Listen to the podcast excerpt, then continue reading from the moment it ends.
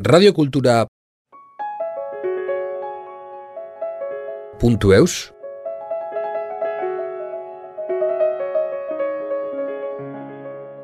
Moi, ça fait depuis des années que j'ai des lunettes sur les yeux qui m'emmerdent. Tu vas au premier cours de basque et on te dit c'est les lunettes, c'est l'ami des yeux, t'es content. Enfin, régulièrement, euh, il y a des formules qui sont vraiment jolies. Bonjour, ben, je m'appelle Fleur, euh, la Parisienne libérée, et euh, j'écris des chansons sur l'actualité et aussi récemment un livre. Je fais de la poésie sur des questions sociales et politiques.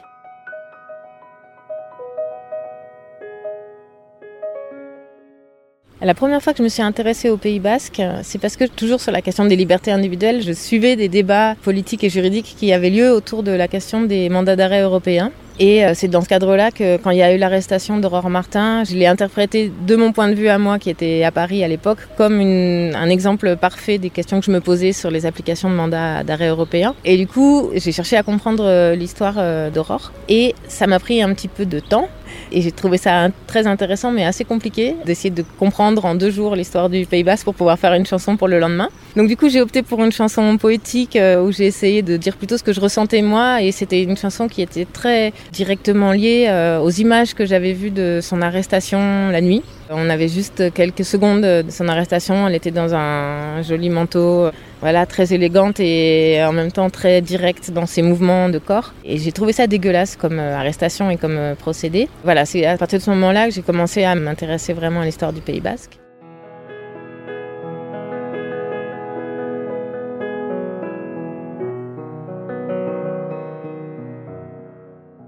Peu après, j'ai été invitée pour le, le, premier Alternativa à Bayonne. Donc j'ai fait un concert au Pachoki, qui reste un très bon souvenir, qui était très sympa.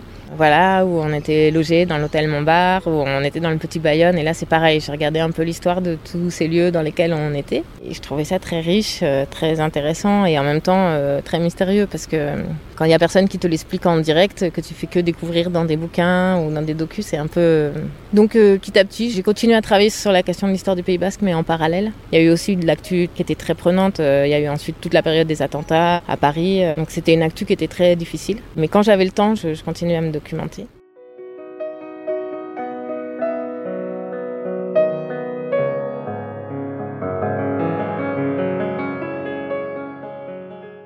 Et puis, en fait, ça faisait plusieurs années qu'à Paris, je faisais vraiment que travailler sur les chroniques, tout le temps, tout le temps, tout le temps. Et je profitais plus du tout de la ville, en fait qui par ailleurs prenait un virage sécuritaire, autoritaire, assez euh, oppressant. Donc je supportais pas très bien quand j'avais envie d'aller faire un petit tour, de me retrouver euh, face à des militaires surarmés à tous les coins de rue. Je commençais à en avoir un peu marre de ce mode de vie-là.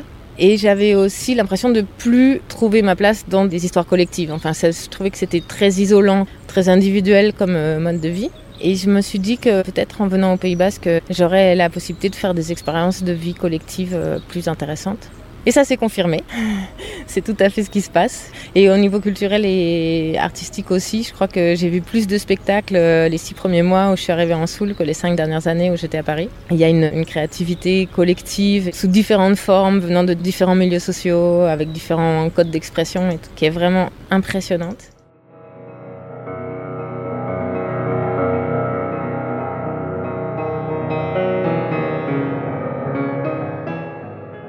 J'entame ma quatrième année euh, que je suis ici et vraiment je découvre encore des trucs tout le temps. Enfin, j'ai l'impression d'en avoir pour des années à, à, comprendre où je suis arrivée. et puis il y a eu un accueil ici très facile en fait. Je m'attendais à beaucoup de méfiance et de distance venant de Paris avant. Et c'est pas ça qui s'est passé. Au contraire, il y a eu beaucoup d'entraide, enfin beaucoup d'aide surtout, parce que moi, c'est eux qui m'ont aidé pour des choses très concrètes, pour des choses d'explication de, sur la Soule et l'histoire du Pays Basque en général. J'ai eu très rapidement plein de discussions vraiment intéressantes avec des gens très différents. Et je n'ai pas vécu de rejet. Enfin, je pouvais avoir un peu peur de me dire, voilà, venant de la ville, et c'est des grands changements de mode de vie. Mais en fait, non, je crois que j'étais tout à fait prête pour ça et j'avais envie de ça. Et tellement contente d'être ici qu'en fait, peut-être les gens l'ont senti et qu'ils ont vu que j'aimais bien ici. Et puis du coup, ils ont eu envie de partager avec moi ce qu'ils ressentaient de cet endroit. En tout cas, c'est une expérience sociale et culturelle vraiment super chouette.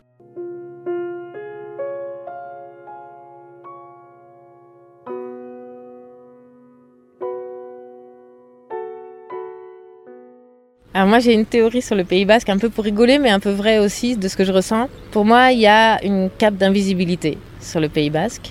Quand on n'est pas dedans, quand on n'est pas dessous, quand on n'est pas sous cette cape, le Pays Basque est invisible. C'est un territoire qui n'existe quasiment pas dans les médias français. Et dans les préoccupations, euh, même des milieux politisés, c'est un espace dont l'histoire est très largement méconnue. Et donc voilà, il y a cette cape d'invisibilité qui est magique, pour le meilleur et pour le pire, hein, pour le Pays Basque. Par contre, sous la cape d'invisibilité, il se passe euh, plein de choses. Et là, je pense pas du tout à des choses autour de la clandestinité et tout ça. Hein. Je pense à la vie quotidienne, euh, sensible et collective des gens, qui est très très riche. Et justement, parce qu'il y a cette souffrance d'être invisibilisé, c'est pas du tout que les gens ici soient transparents, hein. c'est qu'il y a une politique générale d'invisibilisation du Pays Basque. Bah, du coup, quand on est ici, en fait, on est sous cette cape. Et entre nous, on se voit beaucoup. Enfin, les relations sont très intenses.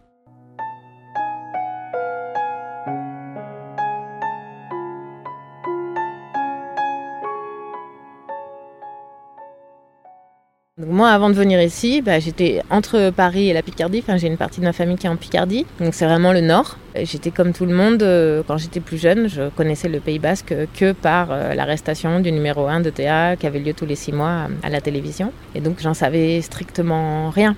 Après, euh, j'ai eu des amis en Bretagne, j'ai des amis en Alsace qui m'ont parlé des spécificités de leur territoire et qui, eux, se reliaient mentalement et sur le plan d'imaginaire, ils étaient plus relié euh, au Pays Basque. Donc euh, j'ai découvert à ce moment-là qu'il y avait des espaces euh, différents, alors que ce soit à Paris ou en Picardie, c'est vraiment le cœur de la France, grande forêt royale, la France française, quoi. Hein. Donc je ne connaissais pas du tout l'histoire du Pays Basque quand j'étais jeune. Et ensuite, je l'ai croisé bon, bah, dans un travail politique quand je faisais de la documentation et que je me suis un peu intéressée à l'histoire de l'Espagne.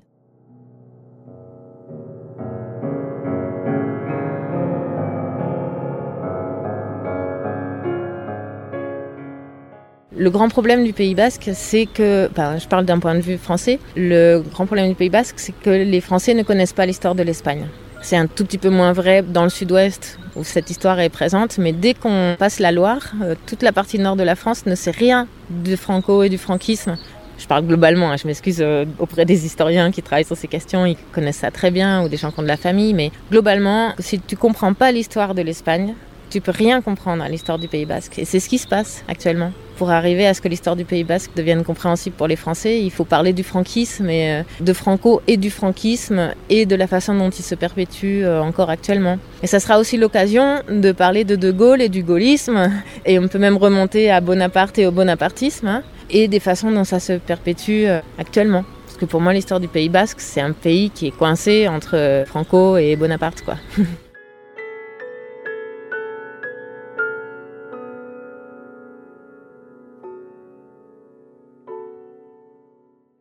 La Soule m'a attrapée. J'y suis venue euh, une première fois en cherchant un endroit peut-être où vivre, mais c'était très flou dans ma tête. Et euh, dès la première fois, j'avais pas du tout envie de repartir. C'était vraiment euh, comme si ça m'agrippait. Enfin, je, devais rester là.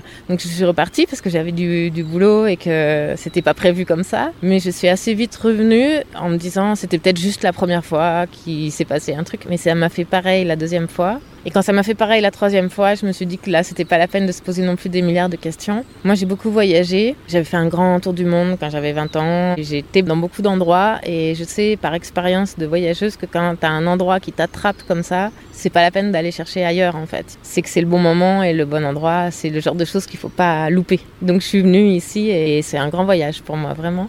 C'est un voyage euh, sensoriel, euh, social, euh, politique. C'est complètement passionnant. Et encore une fois, j'ai vraiment l'impression d'en avoir pour longtemps à comprendre ce qui se joue au Pays Basque et en particulier dans un endroit comme la Soula. C'est un endroit passionnant.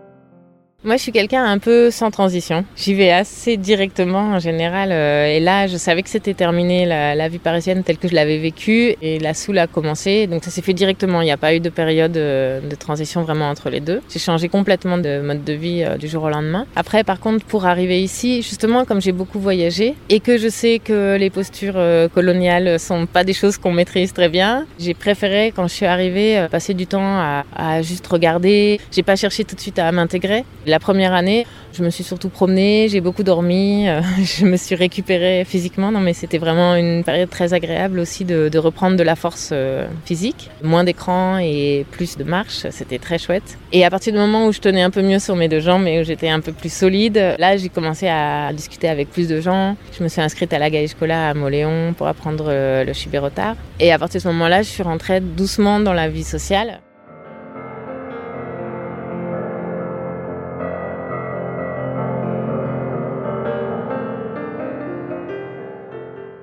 Moi, je suis pas très profondément sociable. Euh, j'ai besoin de beaucoup de solitude pour pouvoir créer mes trucs. J'ai besoin de beaucoup d'espace euh, personnel. Voilà, j'ai réussi à trouver des gens qui partagent un peu ça avec moi en soul, qui ont envie de vie collective et de lien social et qui ont en même temps une intériorité assez grande euh, pour comprendre les besoins de solitude et de d'être trop près de soi-même qu'on peut ressentir. Ici en soul, il y a beaucoup de gens qui ont une, une très grande intériorité. Donc ça, c'est chouette parce que finalement, ça veut dire une très grande poésie. Et puis petit à petit, ben, je me surprends parfois à devenir vraiment sociable et à vraiment aimer être dans des endroits où il y a plein de gens et à me sentir pas contrainte par le contrôle social. Parce que sinon, c'est vrai que dans des endroits comme la Soule, mais à Paris aussi, hein, mais dans des endroits comme la Soule, il y a un très fort contrôle social qui pèse beaucoup euh, sur les gens. Et je pense que c'est bien sûr pour des raisons matérielles, mais aussi à cause de ce contrôle social que les jeunes euh, partent pour voir ailleurs comment ça se passe et respirer un peu euh, le parfum de la liberté sociale. voilà.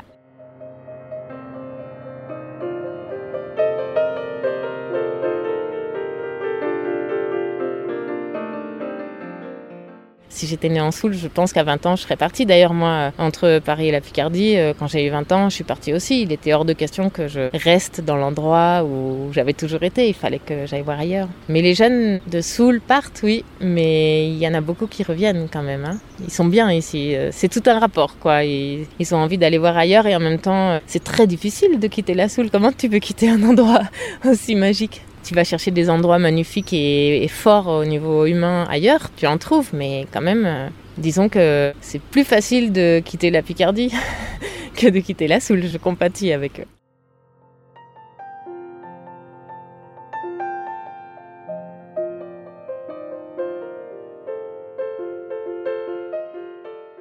J'ai écouté beaucoup de spectacles et beaucoup de chansons et j'ai lu des textes, même si je comprenais rien, en basque et en particulier donc en chibérotard, puisque c'est par exemple la langue que parle ma voisine d'en face, enfin c'est la langue que parlent les gens ici quand ils se retrouvent. Pas tout le monde, hein, mais une partie importante quand même des gens parlent basque et quand ils parlent basque, ils parlent que chibérotard. Donc c'est l'allocutif systématique, enfin c'est une prononciation particulière, etc. Donc c'est vrai que c'est très chouette d'entendre les gens et de rêver sur la langue. Quand tu es en voyage, en mouvement, bon, bah, tu changes d'endroit et tu changes de langue. Mais au bout d'un an, j'étais un peu curieuse quand même de savoir ce qu'ils disaient, au sens euh, j'avais envie de comprendre les chansons, les poésies, euh, etc.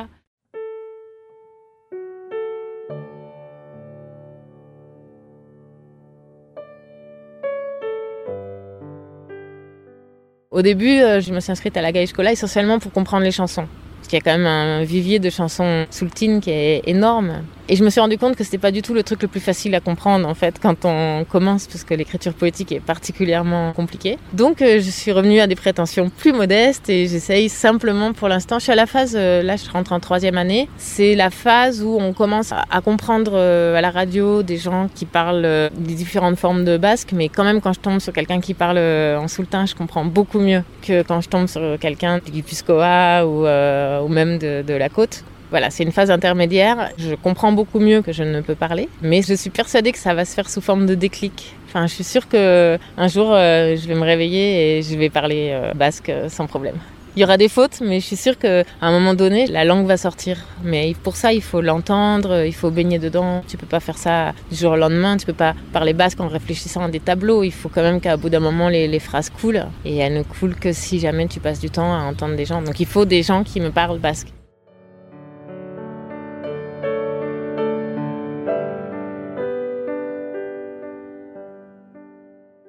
Quand tu réfléchis à un truc comme l'allocutif en soultain, tu te rends compte de quelque chose qui est très propre à la soule, une façon de prendre très fortement en considération son interlocuteur. Donc le sexe de la personne est importante, mais globalement la personne à qui tu parles, on parle pas de soi, on parle de soi en tant qu'on s'adresse à quelqu'un. Donc oui, par exemple, l'allocutif, je trouve que c'est quelque chose qui dit beaucoup sur euh, la soule et les soultins.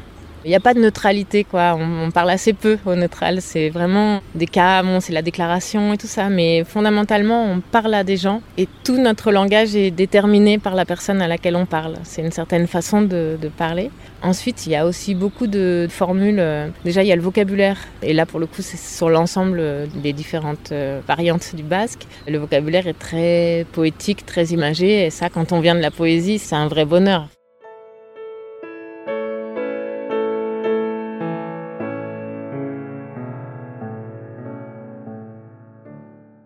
Ça fait depuis des années que j'ai des lunettes sur les yeux qui m'emmerdent. Tu vas au premier cours de basque et on te dit c'est les lunettes, c'est l'ami des yeux, t'es content. Voilà, ça t'ouvre des perspectives. Et il y a ça pour beaucoup de. Enfin, régulièrement, euh, il y a des formules qui sont vraiment jolies. Je me rappelle dans un cours de basque en ligne, là c'était sur un site euh, où il y a quelques notions de soultin dessus. Il y avait un exemple de phrase dans une des premières leçons. Ça disait La route de la lune est longue je me rappelle, j'ai bloqué sur cette phrase à chaque fois que je voyais la lune, à chaque fois que je marchais, etc. Et je me disais, ah là là, la route de la lune est longue. Ça prenait plein de sens différents. Enfin, oui, il y a une très forte poésie dans la langue basque, c'est sûr.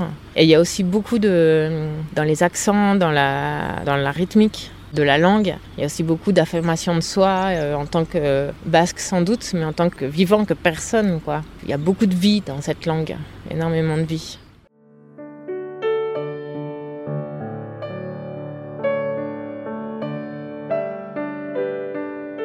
Radio Cultura.